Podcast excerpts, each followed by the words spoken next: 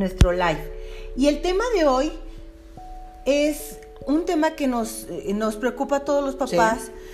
Porque pues todos quisiéramos ver a nuestros hijos leyendo. Leyendo sin que les tuvieras que obligar. Más bien así como que por un interés y por una actitud espontánea, ellos tomaran la iniciativa de agarrar el libro. Bueno, eso sería nuestro ideal, ¿no? Eso es un tema en el que hay mucho deber ser muy claro. Hemos tenido todos como papás y como mamás mucha información sobre cómo debería ser, sobre hacia dónde deberíamos aspirar y entonces eso, cuando el deber ser es tan alto y tan claro, pues la frustración se hace muy presente porque no siempre, no en todos los momentos o no en todas las edades o con todos los hijos se da de esta manera óptima. Creo que de manera óptima, pues no sé si a alguien se le dé, ¿no? O sea, siempre hay cositas que arreglar, retos que enfrentar, problemas que solucionar. Entonces, eh, no es como tan digo, dando, dando, habiendo un estándar tan alto, pues hay muchos problemas y, situaciones en la vida cotidiana que tenemos oportunidades de resolver. Y es el tema de mis hijos no leen o no leen lo que yo creo que deberían leer o no leen lo suficiente según no sé quién. O, o sea, ¿no? Hay un montón de, de deberes seres ahí a cumplir. Y yo quiero que rescatemos algo que, que tú comentabas cuando estábamos preparándonos para este live, que me parece muy importante. Eh, el live, la forma en la que vamos a tratar el tema no va a ser para satanizar ni para echar culpas a nadie, porque yo estoy segura de que todos estamos haciendo nuestro mejor esfuerzo para hacer nuestra mejor versión de papás y mamás. Entonces, eh, lo que vamos a hacer es explicar por qué a veces nos atoramos en este propósito de formar niños lectores y sobre todo, pues dar alternativas ayudar, generar estrategias y, apoyar para que cada vez sea más, em, más fácil o más sencillo introducir al mundo de la lectura a niños, niñas y jóvenes, ¿no? Introducir, Gina, y mantenerlos, porque ahorita como vamos a ver, cuando son chiquitos, ahí va todo como corriendo muy bien y de repente algo sucede y sí, nos atoramos. Y siempre empezamos nosotros con una pregunta. Y yo creo que la pregunta de hoy es, ¿por qué es importante la lectura en, niños, niñas y jóvenes? O sea, como que no nos, no nos... Todos sabemos que es importante, pero si buscamos cuáles son las razones por las cuales es importante que los niños y niñas lean, qué beneficios reporta la lectura, pues a lo mejor no hay tanta claridad. Y empezaríamos por, por la por la cuestión física. La lectura provoca eh, un mayor número de conexiones neuronales. Entonces, eh, te estaba comentando yo hace un rato, el cerebro del ser humano eh, tiene tan poco tiempo, el ser humano, de haber empezado a leer en relación desde que existen las personas, ¿no? que ya son millones de años. Entonces, el cerebro que nuestro cerebro no ha desarrollado un área especial para la lectura, todavía no. Entonces, cuando nosotros leemos, cuando aprendemos a leer, usamos un área que está destinada a reconocer objetos. El área del cerebro que nosotros utilizamos para el reconocimiento de objetos y la interpretación de los objetos es la que nosotros utilizamos cuando leemos. Eso provoca que haya una irrigación sanguínea mayor, una oxigenación mayor y entonces detona una mayor capacidad de aprendizaje que incide en todas las áreas. Entonces, ya esa es una causa fundamental física por la cual es muy importante aprender a leer. Otras, bueno, están relacionadas con el desarrollo del lenguaje, con la comprensión con la capacidad de análisis, con la capacidad de síntesis, con el desarrollo cognitivo. O sea, hay una serie de, beneficios. Por ejemplo, también la lectura desarrolla un, ámbito mm, afectivo, un campo afectivo, en el, un vínculo con, padres y madres cuando, cuando estamos en, generamos un ambiente bonito para la lectura y además incluso puede ser un recurso al que podemos eh, acudir cuando queremos tratar un tema que nos preocupa o que les preocupa a ellos, ya sea un tema, un problema que a ellos les interesa. Es también un espacio, mira, otro ejemplo muy, muy básico de, beneficios de la lectura es la buena ortografía, ¿no? Que esa es necesaria, indispensable y muchas veces se adquiere rápida y fácilmente, de manera indolora. Hola Ceci, toca ya. Este, con la lectura. Y hay otro también, hay, hay dos beneficios más que me gustaría platicar y es uno, es el ejercicio de la empatía. Cuando leemos, estamos conociendo personajes, historias ajenas a, nosotros. Y eso nos permite ponernos o eh, presentarnos situaciones diversas. Y cuando los niños están en esta etapa más chiquitos, en esta etapa eh, que a veces se confunde como entre egocéntrica y egoísta, como si fuera todo para ellos, pero no, es que ellos son la medida del mundo, o sea, en ese sentido es un pensamiento egocéntrico y empiezan a encontrar que hay personajes y hay historias diversas, empiezan a dibujar una imagen del otro.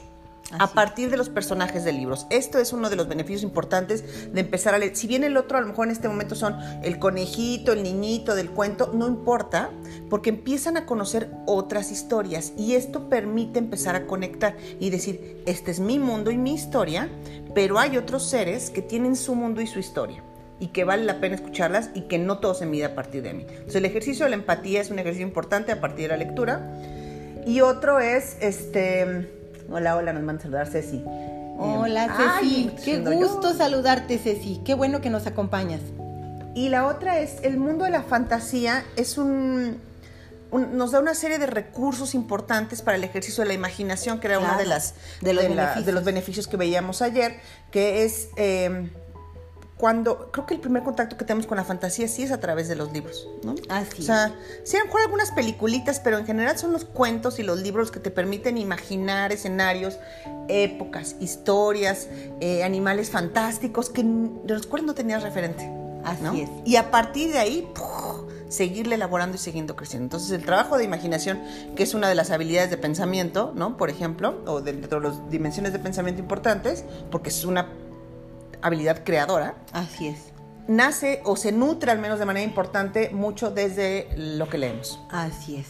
Y entonces, bueno, nos preguntaríamos si estamos identificando tantos, tantos eh, beneficios relacionados con la lectura, ¿por qué no somos una población lectora? Si todos, o prácticamente todos, reconocemos la importancia de la lectura, ¿por qué no todos leemos? Bueno, no, no está tan fácil. Había, eh, mencionábamos al principio que aquí no vamos a ponernos a acusar a nadie, ¿no? la verdad, al principio de, de cuando los niñitos están pequeñitos, el esfuerzo de muchos papás y mamás está eh, enfocado en acercar materiales, texturas, colores, voces, música, acercar las historias, leerles cuentos, hacerles voces, jugar. Eh, es un esfuerzo que, hacemos muchos papás y mamás en la temprana edad. Sin embargo, conforme los niños van creciendo y se van acercando a, la necesidad de ampliar sus conocimientos en un ámbito académico, entonces eh, viene la necesidad de cambiar esos textos y esos momentos que eran tan gratos y tan mágicos por momentos de hay que hacer la tarea y tienes que hacer esto y tienes que contestar el cuestionario y no es que quieras, es que lo... Y además, o sea, si no te gusta o si te gusta, no me importa, lo tienes que leer. Entonces los momentos de lectura se transforman ya no son aquellos momentos mágicos lindos que compartíamos afectivamente, lúdicamente, y ahora ya se convirtieron en una obligación que me da pereza, que me da flojera, que además no me interesa porque los temas tampoco me gustan. Y ahí es en donde se fractura el interés por la lectura. Hola Tania, ¿cómo estás? Nos Hola Tania. Así es, o sea, pasamos de leer eh, de los conejitos y del no sé qué, la de sedario y de los peces, a que tienes que leer el ciclo del agua. Si hay, una diferencia ahí de atractivo. Sí, definitivamente, la independencia. La independencia, ¿no? Y el ciclo del agua es así, y la sabana, entonces, es en serio, ya se acabó la, pareciera que ahí se acabó la diversión. El truco está en hacer como una segunda curva, pues, ¿no? De aventar una segunda curva y decir, a ver, si hay cosas que hay que leer porque es parte de tu formación académica, porque hay cosas que tienes que saber y las adquieres leyendo, pero el espacio de placer de la lectura que ya habíamos formado cuando estabas más chiquito, más chiquita, ese tiene otro camino. Ese va por su lado y ese hay que mantenerlo y fomentar. Porque luego también en la adolescencia nos vamos a encontrar con otros frenos, ¿no? Pero el asunto es, de chicos, pues los acompañamos, estamos y fomentamos con mucha mayor facilidad y entran a la etapa escolar y entonces empieza a volverse más complicado. Hola Jesús, eh, saludos desde Acatlipa, Morelos. Hola. Saludos hasta Morelos. Muchas gracias por acompañarnos.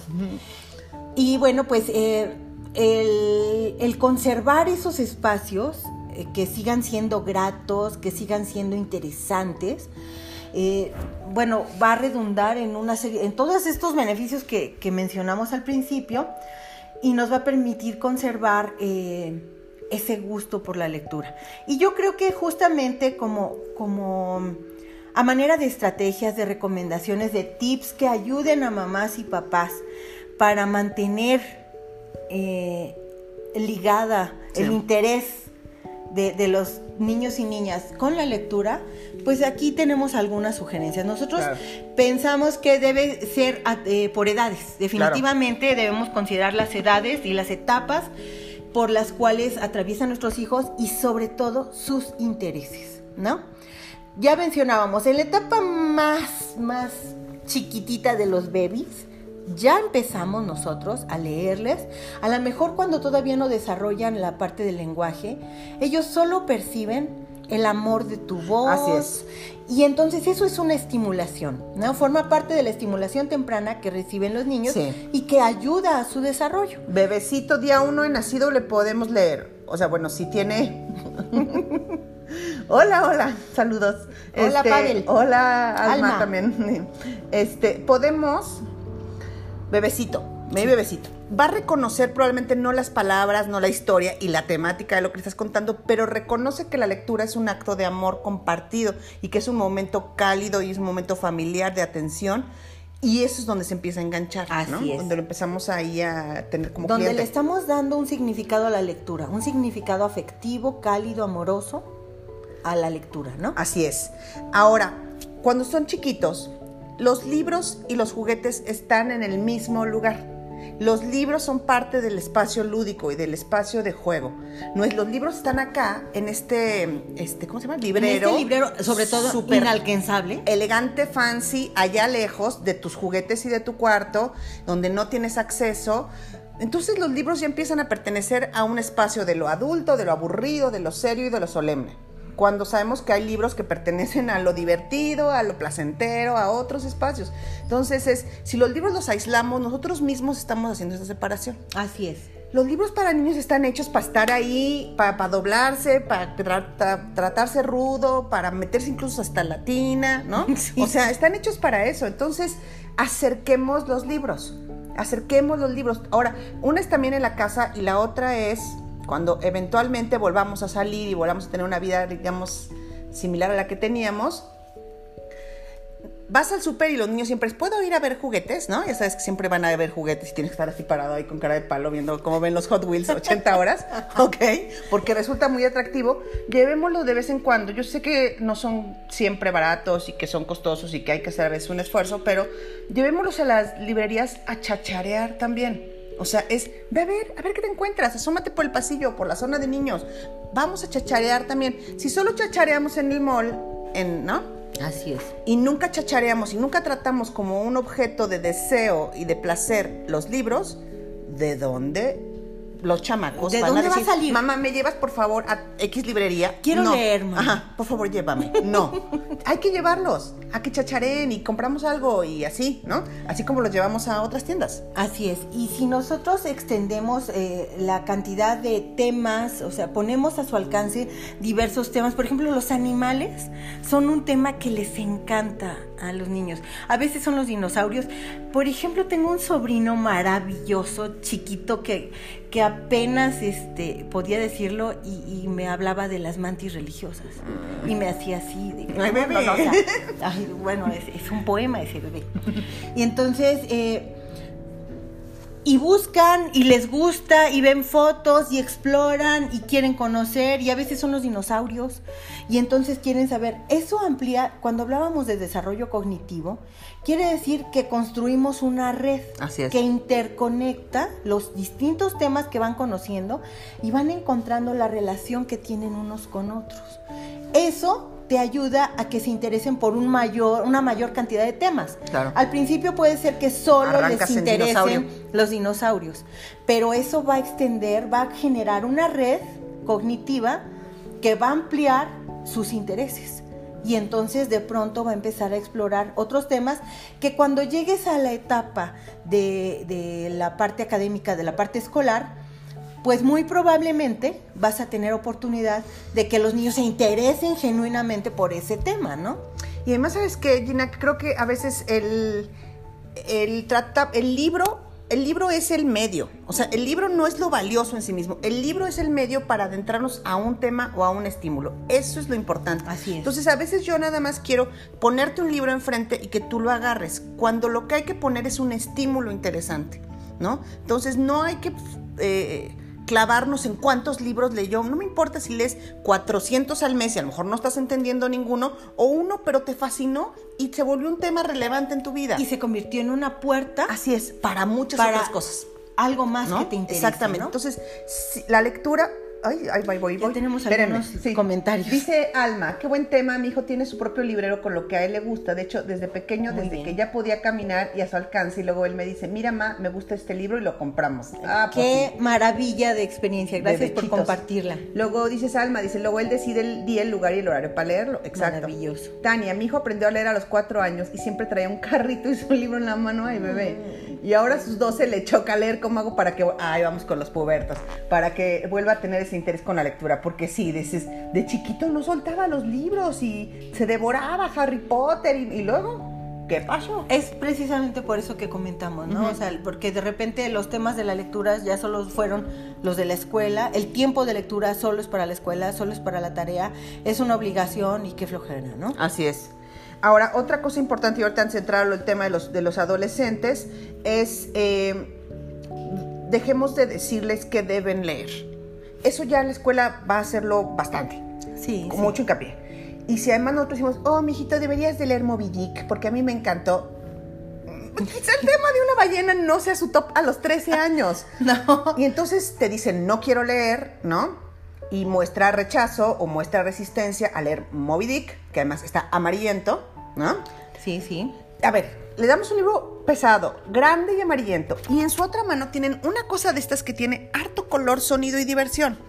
¿Por qué querría leer Moby Dick? Ese es el asunto. O sea, ¿cómo presentamos la lectura de calidad y que digan, ok, ya tuve suficiente del aparato un rato, o antes de dormir, o hay ciertos momentos en los que digo, voy a leer, ¿no? Algo que me interese. Es muy importante acercar estímulos que ellos soliciten o asociados a temas que vemos que les importa. Y a lo mejor a ti no te parece el contenido ideal y tú quisieras que ah, leyera Shakespeare o a García, Lorca, pero pero pues no, o sea, no no está en sus intereses. Entonces, ¿qué te parece si dejas que explore, que lea acerca de lo que sí le gusta, sí le importa, aunque a ti no te parezca tan interesante? Porque finalmente lo que nosotros estamos cultivando aquí es un hábito.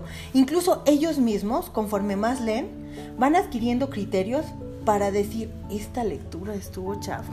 Pero ¿cómo van a aprenderlo si no leen? Así es. ¿Cómo lo van a saber? ¿Cómo van a distinguir lo que sí les aporta de lo que no les aporta si no leen? Y aquí está Marianita, aquí está toda la primera generación aquí, Ay, luego, luego. maravilla! Nuestras, Las amamos. nuestra generación del curso de filosofía para niños en casa. Este, ajá, entonces, em, como tú decías ahorita con el tema de acercarles temas, a lo mejor es un super gamer, ¿no? A los 12 años les encantan. Entonces, hay que leer libros sobre videojuegos. Y hay libros sobre videojuegos que les pueden interesar si yo quiero que de pronto, en lugar de, si su pasión son los videojuegos, leas poesía del siglo XVIII, no va a entrar. O sea, no, hay forma. no hay manera que esto embone. Hola, Marianita. Este, no hay manera que esto haga clic y entonces lo que va a generar es un rechazo. Cuando un niño, una niña o un joven nos dice, es que no me gusta leer, es que ha estado expuesto a los libros no adecuados. Es como cuando alguien dice, es que los museos no me gustan. Es que ha sido los museos que no tienen, no te interesan. representan tus intereses. Porque hay variedad de museos como de libros, bueno, toda la que gusten y manden. Entonces, cuando ya llegamos a que ellos elaboren esta frase en que dicen, no me gusta leer, es que ¡ih! ahí hay que meter reversa y decir, a ver, no te ha gustado leer lo que se te ha presentado, lo que has encontrado en casa o lo que te han dejado en el colegio. Sin embargo, el mundo de posibilidades es enorme. Así es. Vamos a entrarle, ve, ¿qué pasa, por ejemplo, con los pubertos? Y ha pasado en varias veces. Es que ya quiere empezar a leer novelas como más juveniles o los temas que, ¿no? Porque ya cuando por fin dicen, ok, quiero leer, a lo mejor agarran algo que tú dices, "Ay, mamacita Mejor no chula", leas. ¿no? Quiere leer Game of Thrones, ¿no? Y tú empiezas así como a sudar frío porque te empiezas a pensar en todo lo que viene en Game of Thrones. Ajá. Ok. Ahí hay de dos. Una, le vuelves a dar Moby Dick que lo va a poner abajo de su cama de papeles. O le dices, "Eh, venga, vamos a leer Game of Thrones juntos, ¿no? Y entonces eso me permite acompañarte. Sí, sí. Este, dice Tania, a mí que no me gusta que lea eso y lo voy a llevar a chacharear libros de videojuegos y gamers. Exacto. ¿Y sabes qué, Tania? Es, oiga, ¿qué te parece que tú escógete uno de gamers y yo te escojo uno a ti? No te manches, no escojas Moby Dick, ¿no? Ni García Lorca. Escoge otra cosa. Algo que, que Sí. esté relacionado con sus intereses. Tú, es tu hijo, tú lo conoces. O Entonces, exploren. Fíjate, yo encontré con, con el Mateo, donde nos encontramos, eran las de misterio y, de ter- y Ah, terroríficas. Esas fueron las que, cuando se empezó a volver puber, después de leer Harry Potter juntos y qué bonito, ah, ah, ya dijo, no, muchas gracias, pongo una pausa, ya no quiero esto. Y entonces, por donde empezamos a encontrar fue como por terror y por Hitchcock y cosas así. así es. Entonces, y es cosa de que busque, busque, busque, y es, ¿no? Y por ahí eh, le, le podemos entrar. El, el hecho de que nosotros acompañemos, por ejemplo, eh, porque nos pasamos hasta la adolescencia, pero hay una Sí, hay una etapa que está en medio, que es cuando son este no tan pequeñitos, ya no son bebés, pero etapa todavía escolar, digamos, no son ¿no? adolescentes, así es. Y entonces eh, algo que podemos hacer es acompañar la lectura con otras actividades, complementar, ¿sí? Porque eso lo convierte en una actividad lúdica. Por Así ejemplo, es. vamos a hacer un dibujo de lo que más nos gustó de esta historia. O vamos a construir con plastilina eh, el, el protagonista. O por ejemplo, desarrollar habilidades tanto como ¿quién es el protagonista? O sea, estás ampliando el campo de conocimiento. Sí. ¿Quién es el protagonista? Y entonces, ¿quién sería el antagonista? ¿No? En- eh, hacer, por ejemplo, síntesis. A ver, vamos a hacer un ejercicio. En tantas palabras vamos a decir de qué se trató el cuento o la historia. Ahí estás desarrollando unas habilidades impresionantes que cuando entren a la prepa van a decir, gracias, gracias por haberme puesto a hacer esto, porque estás hablando de comprensión de lectura, de capacidad de análisis, de síntesis De abstracción. de abstracción, de traducción, la habilidad, Sí, de la habilidad de traducción. de, de traducción. Entonces, eh, pues hay, hay muchas cosas que, que se enriquecen y, y esto es pues así como que aderezando la lectura con actividades extras. Por ejemplo, en el campo de, la- de los adolescentes también podríamos hacer círculos de lectura. Vamos a leer todos este, este libro y lo comentamos. Claro. ¿Y qué te pareció? ¿Y qué es lo que más te gustó? ¿Y qué es lo que no te gustó? ¿Qué fragmento te gustó más? ¿No? Y, y creo que aquí entra, antes de leer el comentario de la familia Medina, entra muy bien, el asunto es, queremos que lean y no nos ven leer. Entonces, el ejemplo, como siempre, es rey. Y no solo es así de, me voy a poner junto a ti así de, "Mm, mira, ¿cómo estoy leyendo? Mírame. Pero cuando está alguien leyendo se sabe porque nos lo hace saber, porque ahí te cuenta, y es que, ¿qué crees que pasó en mi novela? ¿O qué crees que aprendí hoy? O sea, es como cuando alguien cambia de régimen alimenticio que nos lo informa a todos los humanos que, no, aunque no queramos, así pasa cuando alguien está leyendo algo que le apasiona. Este, entonces, eh, hay que, hay que, hay, el ejemplo como siempre mata todo, ¿no? Y, y hay que que nos vean leer, que nos vean platicar de lo que estamos leyendo, que nos vean ir a buscar libros o descargar libros o como sea que los tengamos, ¿no? Que nos vean haciendo algo que nosotros estamos pidiendo que hagan, ¿no? Así es. Dice que aporte contenido, desarrolla habilidades de pensamiento. Uy, este, de 11 a 12, niña, ahorita yo lo tengo bien fresco porque tengo niña de 11 y medio. este, mira, puede ser, em, de lo que quieras. Hay uno muy fantástico que acaban de sacar hace dos años que se llama Amiga, date cuenta, y toca todos los temas de pubertad y lo toca de una manera súper abierta, padrísima, con unos dibujos espectaculares, padrísimo. Está, Emilia está leyendo el de Malala porque amamos mucho a Malala, entonces está leyendo La vida de Malala, el que se, se llama Yo soy Malala. Eh, y está en novelas, estas del fondo, que son baratísimas, las del Fondo de Cultura, estas ediciones de lecturas del fondo, que van por edades, ya les tocaría 11, 12 años la de grandes lectores, y ahí tienes una cantidad de opciones muy, muy grande, diversa. Nosotros estamos leyendo ahorita, eh, se me fue el nombre, pero el apellido de la autora es Reckless. No, perdón, el libro se llama Reckless y se me fue el nombre de la autora. Este, y por ahí le puedes encontrar un montón. En las del fondo, yo te recomendaría muchísimo ese de Malala y el de Amiga Date Cuenta. Con eso van a tener horas de diversión. Ahora, yo quiero decirle a eh, la familia Medina Montoya nos, nos dice que aporte o que desarrolle habilidades de pensamiento. Ah, Recordemos que el contenido es un pretexto, ¿sí? Sí. Entonces, por ejemplo, podríamos usar Momo, que también es una lectura muy linda. Pero, pero podríamos preguntar, ¿y qué hubiera pasado si y ya estás trabajando la habilidad de pensamiento, de pensamiento hipotético? O eh, cuál sería la diferencia entre esta situación y otra, y ya estás trabajando otra habilidad de pensamiento. Siempre ¿Qué se llama? siempre eh, el contenido es un pretexto. Eh, nosotros podemos trabajar habilidades de pensamiento a partir de cualquier lectura. ¿Sí? Hasta Entonces, del diario de Greg, ¿eh? Del diario de Greg. Así, o del libro de Jordi Rosado. ¿No? Así está. El, el libro de Jordi Rosado que es... Hasta este, de ese. Hasta de ese, que, o sea, se hace raro que yo lo diga, pero hasta de ese podríamos trabajarlo y reflexionar y entonces tú ya estás fomentando un pensamiento crítico. No te, no te quedes con todo lo que leíste. Analízalo, piénsalo. ¿Qué ideas tienen base? ¿Qué ideas tienen fundamento? ¿Cuáles no? ¿Cuáles podrías desechar? ¿Cómo podríamos reformular esto que, que ellos eh, están planteando en su libro? O sea, es una manera de trabajar con ellos. eh, forma parte de las estrategias que decíamos. Hay que aderezar la lectura con actividades alternas. Y este trabajo que, que mm, que consiste en reflexionar y en poner sobre la mesa los planteamientos y las ideas de este libro en, en particular, pues forma parte de esas le- actividades alternas a la lectura, Así es, ¿no? que aderezan, que complementan y que muchas veces hacen fuerte este vínculo, ¿no? Este, se llama Cornelia Funke, la autora de ese de Reckless. Em, dice Jesús, ¿qué opinan del libro Gravity Falls, libro 3? Toda la serie de Gravity Falls es muy parecida a la serie de Greg. Eh, mira Jesús, yo creo que hay, hay literatura de muchos tipos de muchos niveles de calidad. Claramente Gravity Falls, el diario de Greg y todas esas cosas no, no destilan, digamos, No, calidad no. literaria.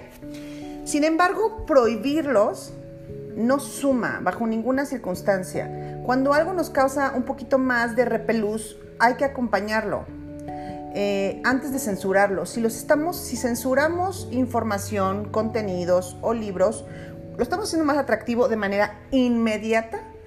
Y dos, van a tener acceso a él de alguna u otra manera porque eso va a pasar. Y eh, estamos pensando en el fondo, el mensaje que estamos mandando es no eres capaz de manejar esta información. A ver, y, el- y aquí se pueden hacer analogías interesantes. eh, gracias, Gavita, por el título. En lo que se pueden hacer analogías interesantes entre el consumo de libros como Gravity Falls y otro tipo de libros. Si solo comemos eh, pastelitos del Oxxo, ¿no? ¿Qué va a pasar? O sea, si solo consumimos ese tipo No de te vas comida a nutrir, o claro. vikingos del Oxxo, ¿qué va a pasar?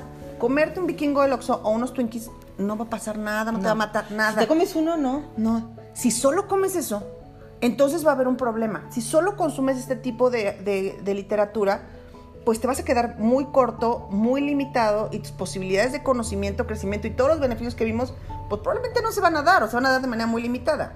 Si lo incluyes entre toda la diversidad de estímulos a los que te expones, venga. Incluso date. te voy a decir, hasta sería bueno, porque Sí. si, si ellos leen eso, pero además leen otras cosas valiosas que sí realmente aportan, entonces ellos ya pronto empiezan a distinguir entre lo que sí les aporta y lo que no. Es como hacer paladar. Así ¿no? es, así es. Así es. Y entonces, por ejemplo, un niño sabe reconocer, va, va desarrollando su paladar y entonces sabe que un Twinkie no tiene un valor nutricional o que su sabor es muy plano en comparación con otras cosas más, más ricas, unas cerezas jubilé, por ejemplo.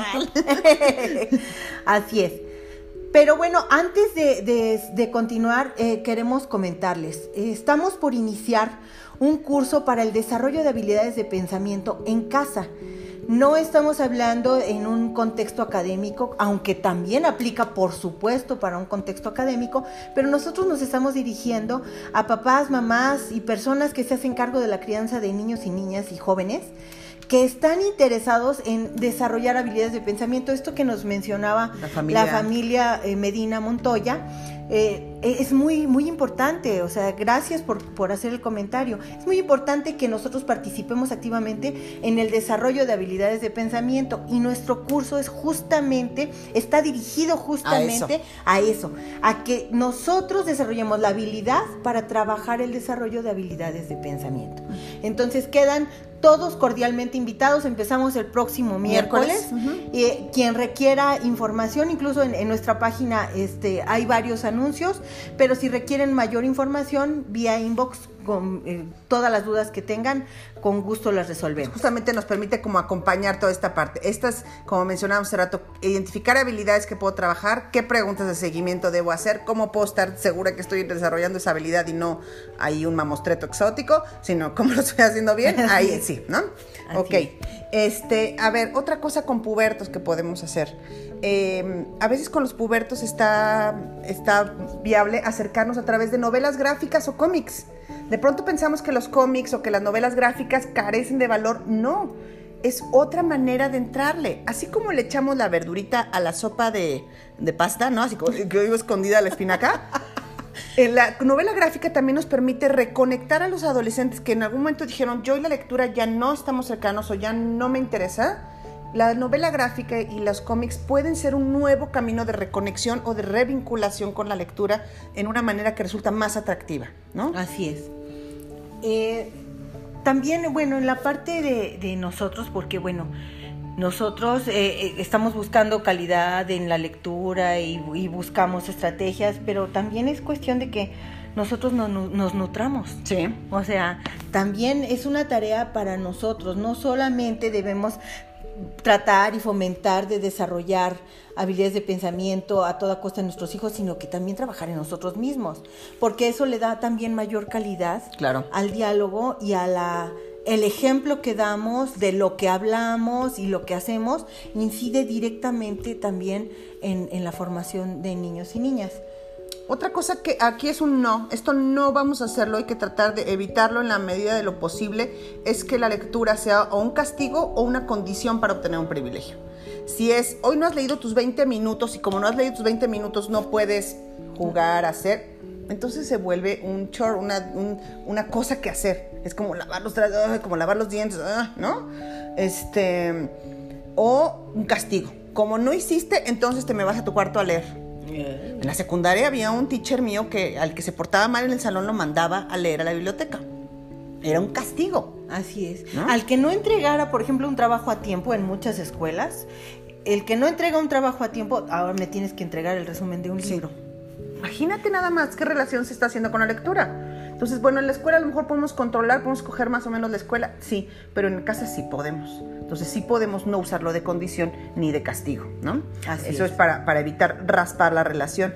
Dice Jesús, las películas dobladas al español o las películas con subtítulos para leer una obra literaria cinematográfica, las películas dobladas al español o las cuentan como ¿Qué, ¿Qué prefieres? ¿no? O sea, me refiero, yo creo que, que la pregunta es, las, que si las películas, eh, ¿cuáles recomendamos? ¿Las dobladas al español o las películas con subtítulos para leer? Pues al menos ahí leen un poquito más, ¿no? Yo creo, en la de subtítulos. Tú incluso es- estabas ah. mencionando, ¿no? O sea, la cantidad de palabras que leen los, los jóvenes. jóvenes es mayor a la que leían los jóvenes de hace, algunos años, de hace 30 años. En el New York Times salió una nota que estaba yo ayer leyendo de que los, los jóvenes leen muchas más palabras que las que leíamos nosotros cuando teníamos 14. Así muchas más. Lo que podemos aquí cuestionar y es pertinente cuestionar es la calidad de lo que están leyendo, porque entre las palabras que están leyendo son los comentarios de TikTok o este o están leyendo reseñas de algo en Twitch o en YouTube o en vete a saber. Entonces, si están leyendo, no hay resistencia a leer, eso es importante. Ellos no es que no les guste leer, simplemente no les gusta leer lo que les estamos acercando. Aquí es donde se abre en lugar de ser un freno, se nos abre una gran área de oportunidad. Claro. La cosa es encontrarle y démosle chance. En la pubertad se están replanteando muchas cosas, se están poniendo distancia con lo que eran, con lo que van, están viendo qué van a hacer, ¿no? Y si tu mamá es probablemente una super lectora, dicen, ah, ahorita no quiero tanto.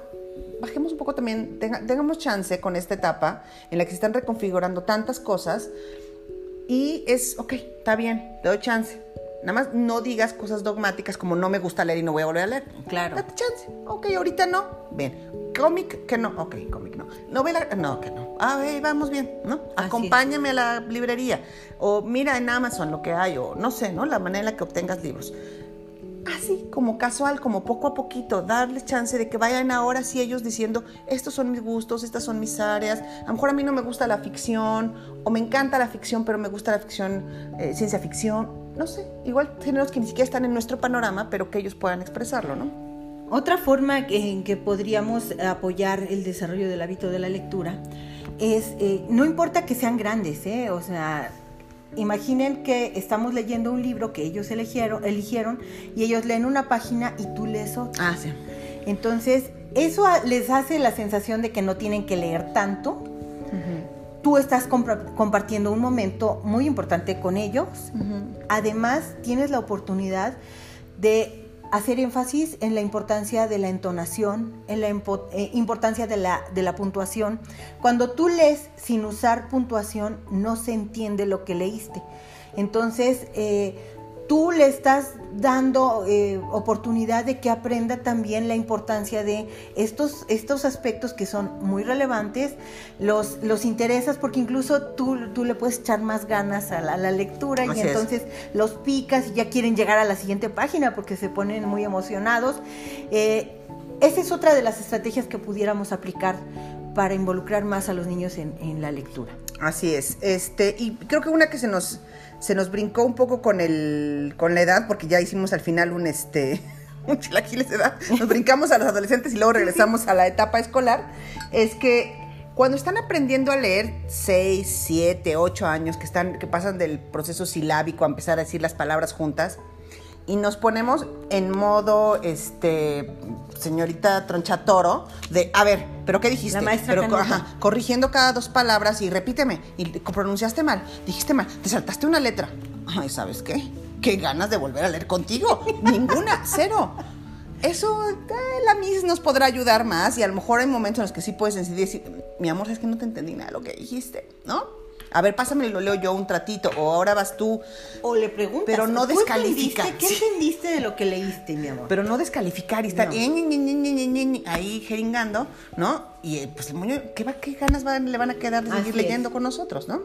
Yo es como, en edad es como primaria baja, ¿no? Que es cuando están perfeccionando su, su, lectura en voz alta. Así es. Y aprender a leer en voz alta es muy importante, eso sí también. Porque luego la gente pasamos hojas y no sabes ni qué leíste no sabes ni qué leíste y fíjate, cuando lees en voz alta también mejoras la dicción, estás desarrollando las habilidades previas para la oratoria, eh, o sea, estás, estás fomentando muchas cosas muy bonitas. También la lectura en voz alta. Ahora, creo que aquí, Gina, también, nosotros estamos hablando de, de la norma, como de la mitad de la campana hay niñas y niños que tienen condiciones de aprendizaje o de desarrollo muy particulares que a lo mejor eh, frenan o hacen un camino distinto su, adquisición por el gusto por la lectura. Si empezamos a notar que hay algo que está funcionando de manera distinta o que no va con lo que se supone que debería ser, yo creo que vale la pena acercarnos a expertos, preguntar, revisar, porque a lo mejor estamos poniendo exigencias sobre niños que tienen ciertas, ¿no? ciertas condiciones, Condiciones, de aprendizaje que les complican entre los, ¿cómo se llaman los que confunden la Dislexia. TDA, lo que gustan y manden, que está poniendo un, un asunto ahí que no Una estamos barrera, viendo. por ¿no? supuesto. Y que con nosotros, en nuestra incomprensión y en nuestro. El yo tengo aquí Sí. en mi cabeza el niño ideal y, y la forma en la que debe leer. Y que no me permite identificar que realmente mi hijo tiene necesidades especiales ¿eh? que deben ser atendidas antes de, de- o para continuar su desarrollo y que a lo mejor no va a ser el desarrollo como yo esperaba, pero necesita el apoyo. y que va a ser por otros caminos, pero Así que es. necesitamos hacerlo. Entonces no es pong- nos pongámonos un estándar ni del primo, ni del vecino, ni de la niña que leía García Lorca en primero de kinder, porque ay, este, entonces eso no, o sea, a ver, quitémonos todas esas cosas y de cuánto deberían leer y cuánto no debería y qué libros debería estar leyendo. Y vamos acompañando en su personalidad y en su desarrollo personal a que cada quien vaya encontrando un espacio y le vaya dando un espacio a la lectura dentro de su vida y lo vaya incorporando justamente persiguiendo todos los beneficios que veíamos al principio, ¿no? Así es. Y bueno, pues me parece que Ya tenemos, no tenemos más eh, comentarios. tenemos, ya concluimos los, los puntos que teníamos preparados para el día de hoy. Muchas gracias. Hoy fue una sesión muy participativa. Nos encanta que participen, Es hit, hit. que nos comenten. Nos, nos gusta mucho, nos enriquece. Eh, los invitamos, reiter- reiteramos, los invitamos a que participen en nuestro curso para desarrollar habilidades de pensamiento que inicia la próxima semana. Son cinco miércoles, a partir del miércoles que, que viene. Y bueno, pues informes vía inbox. Así es. Muchas gracias a todos, que tengan un excelente fin de semana. El próximo viernes no va a haber. El próximo viernes no vamos a tener live. Sé que nos van a extrañar, Pero al siguiente ya estamos aquí. pero para el siguiente aquí estaremos. Gracias Miriam, gracias Tania, gracias a toda la primera generación que aquí anda apoyando. Ay, gracias. Preciosas nuestros participantes del primer curso que, que impartimos. Muchas gracias por acompañarnos. Estamos Bueno. en contacto. Gracias. Bye.